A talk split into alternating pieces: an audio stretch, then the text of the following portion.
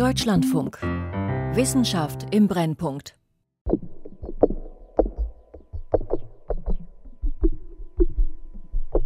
Die ersten konkreten Psychosesymptome hatte ich auch mit 17, würde ich behaupten, als ich meine erste Freundin kennenlernte und ich die ganze Beziehung aus der dritten Person erlebte. Paul Ippen und ich nehmen an der gleichen Studie der Berliner Charité teil.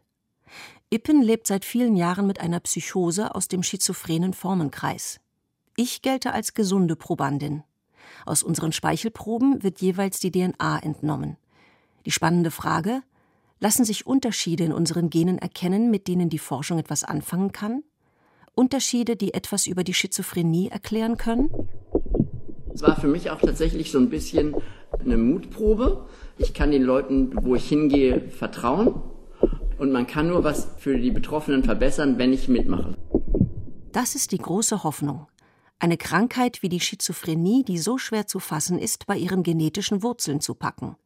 Und welche Rolle spielt dabei die Epigenetik? Wird man irgendwann psychische Erkrankungen behandeln, indem man diese Verpackung der Gene verändert? Wurzeln und Wetter. Kann man die Psyche an den Genen packen? Von Wiebke Bergemann. Ich habe von Anfang an gemerkt, dass ich auf dieser Welt irgendwie komisch bin. Ich habe auch als Kind geglaubt, dass ich ein Alien sei. Ich hatte auch so eine Erfahrung, dass ich mit Außerirdischen gesprochen habe, schon als Kind. Und meine Mutter hat mir erzählt, dass ich schon auf Ausstellungen äh, so Sachen gesehen hätte, wo sie dachte, der, der, der guckt doch irgendwo hin, wo gar nichts ist. Was ist da dann, als ob ich schon was anderes gesehen hätte, sozusagen. Als Jugendlicher in einer Punkerklicke gehört es dazu, ein bisschen anders zu sein als die anderen. Viele Jahre spielt Paul Ippen in einer Band, ein wichtiger sozialer Anker zu dieser Zeit. Ippen ist ein witziger, sympathischer Mann mit einem schwarzen, scharfen Humor. Bis heute hat er viele Freunde. Dennoch begleiten ihn Selbstmordgedanken. Mit 32 kommt er zum ersten Mal in die Psychiatrie. Es ist wie eine Mixed Reality App, Augmented Reality. Wir sehen mehr. Man kann über das Handy noch zusätzliche Inhalte einblenden zur Realität, die man hat. Und das kann ich auch. Nur brauche ich keine App dazu. Paul Ippen heißt eigentlich anders, möchte aber nicht mit seinem richtigen Namen genannt werden. Wenn die Leute Schizophrenie hören, kriegen sie Angst, meint Ippen. Ein Prozent der Bevölkerung erkrankt daran. Die Betroffenen haben verzerrte Gedanken, Schwierigkeiten im Kontakt mit anderen, Wahnvorstellungen mit oft paranoidem Inhalt und natürlich Halluzinationen. Häufig hören sie Stimmen. Zum Beispiel, wenn ich in die Badewanne gehe und den Wasserhahn aufmache, spricht das Wasser mit mir. Das spricht halt einfach mit mir. Das, das hat sich nie geändert. Das ist das, was immer da ist. Und ich weiß, sobald ich jetzt diesen Wasserhahn aufmache, wird das Wasser mit mir sprechen dann kann ich mich ins, äh, ich habe mich dazu entschieden, das dann einfach klappern zu lassen und nicht zuzuhören, was es mir erzählt. Ich kann aber auch hingehen und mit ihm, mit ihm sprechen. 1908 beschrieb der Schweizer Psychiater Eugen Bleuler eine Krankheit, die er Schizophrenie nannte. Seitdem hat sich bei der Diagnose kaum etwas geändert. Dabei ist jeder Schizophrenie-Erkrankte anders und zwar erheblich.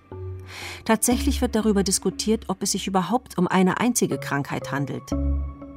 Was sich dabei im Gehirn abspielt, ist bis heute nicht geklärt. Es ist ja wahrscheinlich jedem klar, dass in der Psychiatrie Maschinen zum Beispiel in der Klinik absolut keine Rolle spielen. Es gibt eigentlich nur die Beobachtung und das Gespräch des Arztes und weder irgendwelche Labortestungen oder Maschinen, die eine Diagnose tatsächlich stellen können. So beschreibt Stefan Riebke das Problem. Ripke leitet nicht nur das Labor für statistische Genetik in der Psychiatrie der Berliner Charité, sondern ist auch im Psychiatric Genomics Consortium tätig, einem Zusammenschluss von Zentren weltweit. Die große Frage, welche Gene sind für Schizophrenie verantwortlich? Denn dass es eine Veranlagung geben muss, das zeigen seit vielen Jahrzehnten Zwillingsstudien. Wir vergleichen eineige Zwillinge mit zweieigen Zwillingen und nehmen an, dass beide eigentlich gleich aufwachsen, die eineigen Zwillinge wie die zweieigen Zwillinge, sodass man da annehmen kann, dass der Umweltfaktor praktisch der gleiche ist. Und dabei kann man eben deutlich sehen, dass eineige Zwillinge sehr viel häufiger gemeinsam krank oder auch gemeinsam gesund bleiben im Vergleich zu zweieigen Zwillingen. Zwillingsstudien zeigen, dass der Anteil der Veranlagung an einer Schizophrenieerkrankung grob zwischen 60 und 80 Prozent liegt. Im Vergleich, für Depressionen wird er auf lediglich 40 bis 60 Prozent geschätzt. Vor rund 15 Jahren begann die große Suche nach den genetischen Ursachen. Denn was wir relativ schnell festgestellt haben, ist, dass die einzelnen Zentren erfolglos waren. Und das war eine ganz spannende geschichtliche Erkenntnis, dass alle Leute sich darauf gestürzt haben, auf diese neue Technik, die ja relativ erschwinglich war sozusagen, uns hoffentlich Erkenntnisse bringen wird in einer Erkrankung, von der wir nicht so viel Ahnung haben. Und dann haben sich wirklich alle möglichen psychiatrischen Zentren da drauf gestürzt und haben diese Chips gemacht, in Massen sozusagen. Und alle waren sie erfolglos, haben alle nichts gefunden. Die Methode GWAS. Die Abkürzung steht für genomweite Assoziationsstudien. Dabei wird die DNA nach auffällig häufig oder auffällig selten auftretenden Varianten abgesucht, die sich etwa bei Menschen mit einer bestimmten Krankheit zeigen. Hallo, Wiebke Bergmann. Ja. Sind Sie Theresa? Genau, wir okay, haben uns letztes Mal kennengelernt. Auch die Studie an der Berliner Charité, an der Paul Ippen und ich teilnehmen, ist eine genomweite Assoziationsstudie. Und zwar ist es hier einmal so ein Speichelröhrchen, da ist oben so ein Trichter mit dran. Das ist sozusagen das Mundstück. Dort können Sie einmal hineinspucken oder Sie können den Speichel auch erst im Mund sammeln und da hereinfließen lassen. Probanden können Sie hier gar nicht genug bekommen. Bevor ich ein paar Aufmerksamkeits- und Kognitionstests mache, gebe ich meine Speichelprobe ab. Äh, Sie haben Sie in der letzten halben Stunde etwas gegessen, getrunken oder nee, geraucht, nee, Kaugummi gekaut? Genau, dann können wir direkt loslegen. Ansonsten würden wir noch mal eine halbe Stunde warten. Was als nächstes mit der Probe passiert? Für eine genomische Analyse wird die DNA aus dem Speichel extrahiert.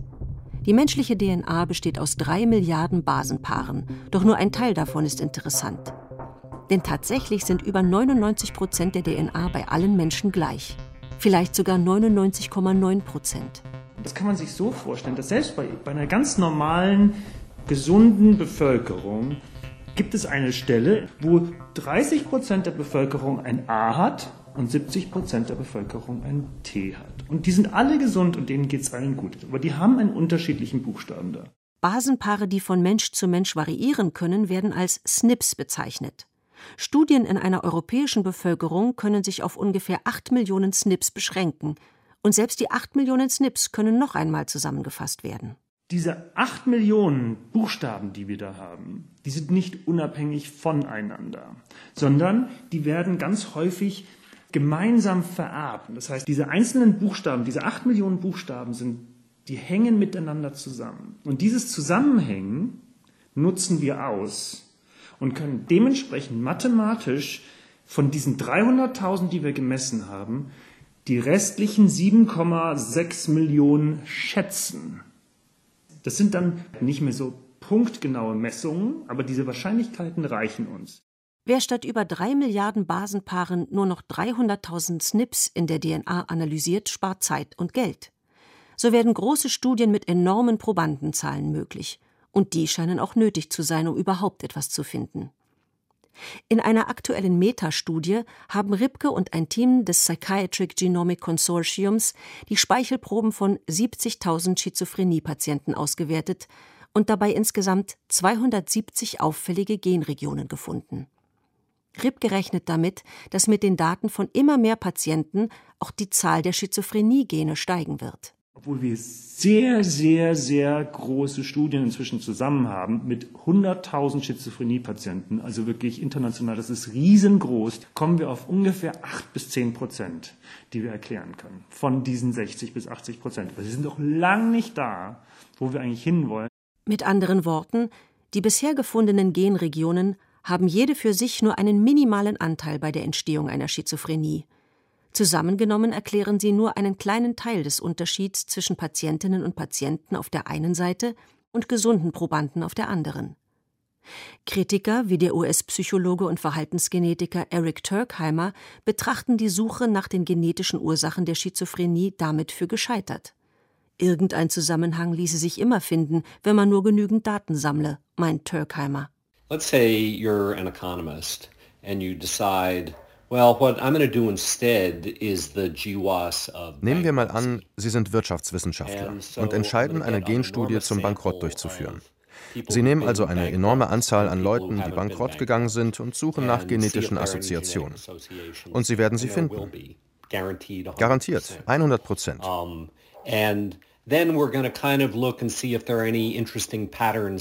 Und dann werden Sie einige interessante Muster in den Genen dieser Leute sehen.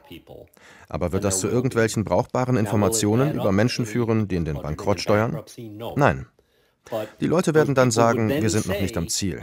Wir brauchen mehr Geld und noch größere Probandenzahlen.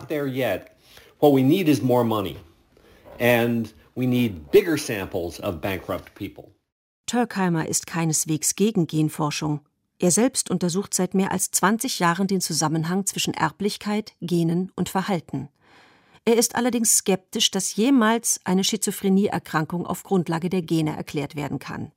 Was nicht bedeutet, dass die Hinweise aus der Genetik nicht doch nützlich sein können. Genetische Muster können zusätzliche Informationen liefern. If a researcher is maybe studying the old hypothesis that uh wenn jemand beispielsweise die alte Hypothese untersucht, dass eine städtische Umgebung das Schizophrenie-Risiko erhöht. Menschen, die in der Stadt leben, unterscheiden sich von denen, die nicht in der Stadt leben, in vielerlei Hinsicht, auch genetisch.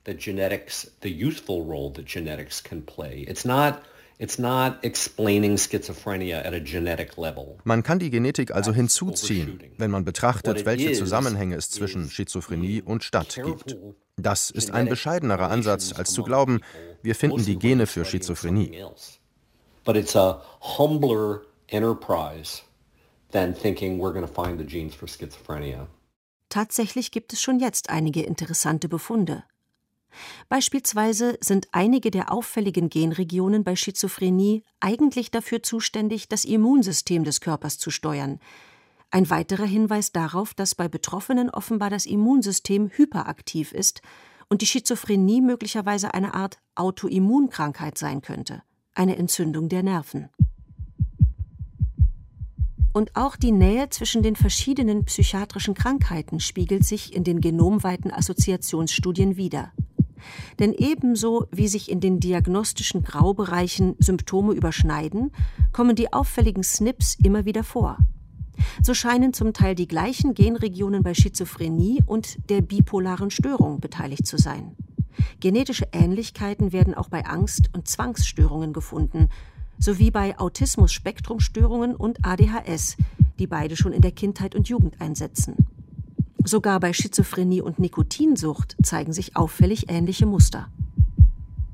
Gerade was das Rauchen betrifft, da sind wir uns ziemlich sicher, dass das eben nicht der Effekt ist, dass jetzt eben Schizophrenie-Patienten, und das ist sicherlich klar, zum übergroßen Teil rauchen, sondern dass das wirklich ein paralleler Effekt ist, der auf beide Erkrankungen so eine Rolle spielt, nämlich auf die Schizophrenie und auf eine Suchterkrankung.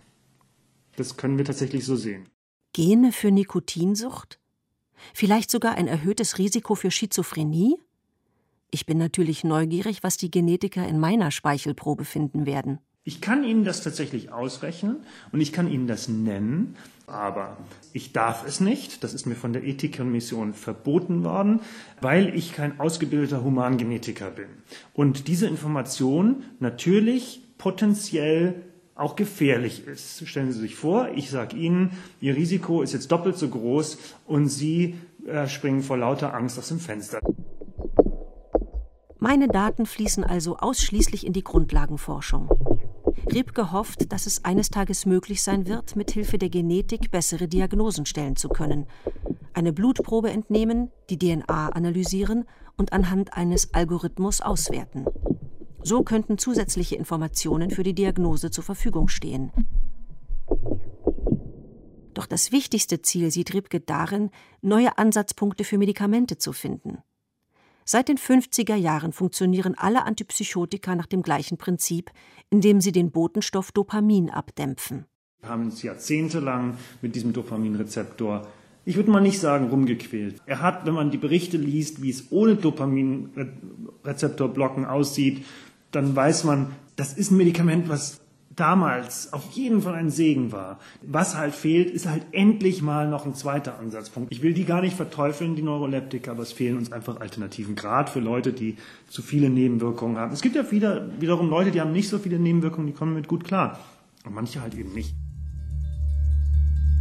Das erste, was ich bekommen habe, war Risperdal. Das ist so ein Standardmedikament. Und ich war total entspannt. Ich habe mir gedacht, alle waren, waren glücklich. Und dann habe ich gemerkt, ja, und sexuelles Empfinden ist gleich null. Ich bin kein Mann mehr. Und nach zwei Wochen hatte ich keine Lust mehr. Habe gesagt, ja, das war ein schöner Urlaub von mir, aber das ist keine Möglichkeit. Paul Ippen sagt von sich, dass er so ziemlich alle Neuroleptika, die auf dem Markt sind, mal genommen hat. Für kurze Zeit haben sie ihm Erleichterung gebracht, vor allem in besonders akuten Phasen. Das kann man auch niemandem empfehlen. Angst vor seinen Mitpatienten in der Psychiatrie zu kriegen, ist keine gute Idee, weil da kriegt man einfach Haldol. Und ähm, das habe ich einmal gekriegt. Das ist wie wenn man einmal durch eine Wodkaflasche guckt. Also wirklich unscharf und so ein eingeschränktes Gesichtsfeld will man nicht. Zyprexa habe ich noch genommen. Innerhalb von zwei Monaten war ich von 58 Kilo auf 85 Kilo, weil man die ganze Zeit Süßigkeiten frisst. Das war auch keine Option. Inzwischen nimmt er überhaupt keine Medikamente mehr. Auch sonst erhofft er sich kaum noch Hilfe von der Medizin. Was soll ich zu genetischer Forschung sagen? Es ändert mein Leben nicht. Ich kriege ja keine anderen Gene durch genetische Forschung. Ist eigentlich relativ egal. Unsere Gene scheinen so etwas wie unser Schicksal zu sein. Vererbt und unveränderlich. Was sich allerdings verändern kann, ist die Umgebung der Gene, die Epigenetik weil die Epigenetik eben keinesfalls deterministisch ist, sondern vielmehr den Determinismus unserer Genetik relativiert. Weil ja die Epigenetik wie ein Dimmer wirkt an unseren Genen. 60 bis 80 Prozent ist der erbliche Anteil einer Schizophrenie. Das heißt umgekehrt, dass zu 20 bis 40 Prozent andere Einflüsse eine Rolle spielen. Das können schwere psychische Belastungen oder Drogen sein. Inzwischen weiß man, dass diese äußeren Einflüsse sogar direkt auf die Gene einwirken können, über die Epigenetik, die man sich vorstellen kann wie die Verpackung der Erbmoleküle. Je nachdem, wie sehr ein Gen eingepackt ist, ist es mehr oder weniger aktiv. Das heißt nicht nur die genetische Veranlagung eines Menschen, sondern auch das, was ihm im Laufe seines Lebens zugestoßen ist, könnte sich theoretisch im Erbgut ablesen lassen. Ein gut untersuchter epigenetischer Vorgang ist die Methylierung. Methylgruppen heften sich an das Gen. Katharina Domschke, ärztliche Direktorin für Psychiatrie und Psychotherapie am Universitätsklinikum Freiburg, hat dafür halb im Spaß eine Eselsbrücke. Methylierung kann man gleichsetzen mit Mützchen.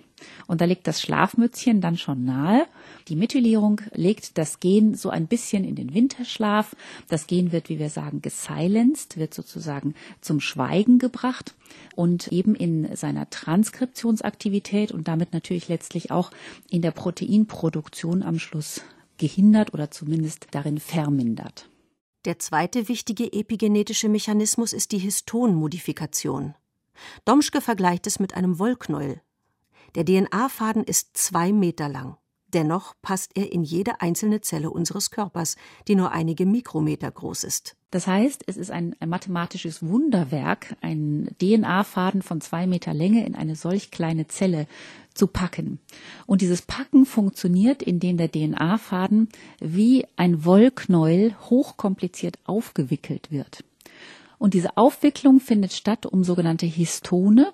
Und die Histonmodifikationen bestimmen jetzt den Grad der Wicklung, ob der DNA-Faden ganz eng um diese Histone gewickelt ist oder ob Teile des DNA-Fadens abgewickelt werden, wie so ein Wollfaden.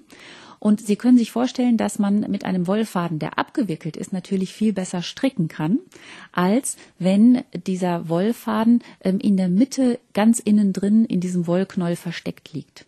Epigenetische Mechanismen steuern, ob die Aktivität eines Gens herauf oder heruntergefahren ist. Sie wirken eher wie Dimmer als wie ein An- und Ausschalter. Und sie werden davon beeinflusst, was uns widerfährt. Diese epigenetischen Mechanismen können responsiv, also antwortend sein auf Noxen, also auf Nikotin, Rauchen, auf Cannabis, auf andere Drogen, auf Alkohol. Und das gilt sowohl für den Menschen selbst, der diese Noxen konsumiert, als auch für ungeborene Kinder. als auch für die Spermien von Vätern, die vor der Zeugung von Kindern zum Beispiel viel Alkohol konsumiert haben. Das teilt sich der Epigenetik von Spermien durchaus mit und kann dann auch transgenerational gegebenenfalls weitergegeben werden. Dass epigenetische Veränderungen durch Umwelteinflüsse auch an folgende Generationen vererbt werden, ist beim Menschen noch nicht vollständig nachgewiesen. Klar ist aber, dass die Epigenetik nicht nur auf schädliche, sondern auch auf positive Einflüsse reagiert.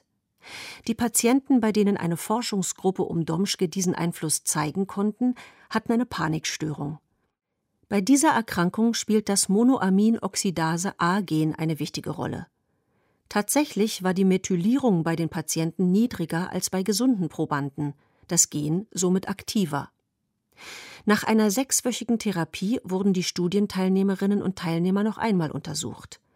Die Methylierung hatte sich bei denjenigen von ihnen, bei denen auch die Psychotherapie gewirkt hatte, normalisiert. Aber ob es wirklich jetzt der Effekt der Psychotherapie war, das äh, können wir nicht sagen. Es kann auch sein, dass sich die Immunvorgänge durch die Psychotherapie verändert haben und es kann also Zwischenschritte geben, Vermittler wiederum geben. Aber ich glaube, dass die Aussage doch beeindruckend genug ist, hm, zumal sie eben auch für die Patienten eine gute Botschaft darstellt. Wir wissen, dass Psychotherapie wirkt und jetzt wissen wir sogar, dass sie biologische Risikomuster wieder zu normalisieren in der Lage zu sein scheint.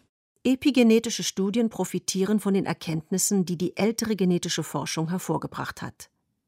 Doch auch sogenannte EWAS, also epigenomweite Assoziationsstudien werden seit knapp zehn Jahren durchgeführt. Sie sind weitaus komplizierter. Die Epigenetik im Menschen ist zeitlich hochflexibel, gerade in den Genen, die wir in der Psychiatrie untersuchen. Das heißt, es kommt schon darauf an, dass wir genaue Angaben haben. Hat dieser Mensch geraucht? Wie viele Zigaretten? Ist gerade der Partner gestorben? Hatte der Mensch mal eine Krebserkrankung oder so? Das heißt, wir müssen über den klinischen Phänotyp sehr viel mehr wissen und dementsprechend werden die Stichproben jetzt erst so richtig aufgebaut. Auch Domschke hofft darauf, dass anhand der epigenetischen Forschung einmal psychische Krankheiten besser verstanden werden und neue Ansätze für die Behandlung gefunden werden. Tatsächlich gibt es in der Krebsmedizin bereits erste epigenetische Medikamente. Das Problem von epigenetischen Medikamenten ist, dass man natürlich gerade bei psychischen Erkrankungen schlecht an das Zielorgan kommt. Das ist ein Unterschied zu Krebserkrankungen, wo der Krebs beispielsweise im Magen-Darm-Trakt lokalisiert ist, den ich anfassen kann, den ich isolieren kann, wo ich in diesen Krebs etwas hineinspritzen kann. Äh, das ist im Gehirn natürlich sehr viel komplizierter. Immerhin, schon jetzt helfe das Wissen um die Epigenetik vielen Patienten, ihre Erkrankung anders wahrzunehmen. Das heißt, ich habe ein besseres Verständnis davon, wie meine Biografie mit der Biologie interagiert und vor allem, dass ich auch etwas daran tun kann. Und zwar selbst bei einer ungünstigen Biografie und selbst bei einer unglücklichen biologischen Veranlagung kann ich über die positive Beeinflussung meiner Epigenetik durchaus etwas verändern, was eine sehr positive Botschaft ist. Zur Erinnerung. Man geht davon aus, dass eine Schizophrenieerkrankung zu 60 bis 80 Prozent von der Veranlagung abhängt. Wenn ein Zwilling erkrankt, dann ist die Wahrscheinlichkeit groß, dass sein Bruder oder ihre Schwester ebenfalls erkrankt. Doch im Durchschnitt der Gesamtbevölkerung liegt die Erkrankungsrate nur bei 1 zu 100. Wir alle kommen mit einem mehr oder weniger großen Krankheitsrisiko zur Welt. Theoretisch lässt sich dieser sogenannte polygene Risikoscore aus der DNA eines Menschen errechnen. Dazu müssen aber weitgehend alle Genvarianten, die bei Schizophrenie eine Rolle spielen, bekannt sein. Und davon ist die Forschung noch weit entfernt. Wir kommen mit unseren derzeitigen Daten so dahin, dass wenn wir einen ganz extremen polygenen Risikoscore finden, einen extremen, ja, dann sehen wir quasi eine achtfache Risikoerhöhung für diesen Patienten. Das klingt erstmal ganz tragisch, ist es aber gar nicht. Denn das Originalrisiko für ein geborenes Kind ist erstmal ein Prozent. Wenn der also ein achtfach erhöhtes Risiko hat, dann hat der Patient achtprozentiges Risiko, Schizophrenie zu erreichen. Das heißt, es ist immer noch zu 92 Prozent bekommt er keine Schizophrenie. Dazu kommt die Epigenetik. Wer wirklich wissen will, wie hoch sein persönliches Risiko ist, müsste zusätzlich auch auf die epigenetische Verpackung der relevanten Gene schauen. Selbst wenn ein Mensch einen Polygenic Risk Score trägt, heißt das noch lange nicht, dass das Risiko tatsächlich achtfach jetzt sagen wir mal erhöht ist, sondern dann wäre es wahrscheinlich sinnvoll, zusätzlich noch die Epigenetik dieser Gene anzuschauen, um beurteilen zu können, ist er denn überhaupt relevant, weil die Gene vielleicht ja mit Mützchen versehen sind und gar nicht so aktiv sind, wie sie bei anderen Menschen sind. Noch ist die Forschung in der Genetik und Epigenetik nicht so weit, eine auch nur im entferntesten aussagekräftige persönliche Risikoberechnung zu erstellen. Kritiker glauben, dass sich aus dem großen Datenrauschen niemals relevante Informationen ziehen lassen werden. Doch was ist, wenn in 10 oder 20 Jahren der genetische Anteil an der Schizophrenie weitgehend entschlüsselt sein sollte? Was macht man dann mit dem Ergebnis, wenn beispielsweise ein 30-fach erhöhtes Risiko für Schizophrenie errechnet wird?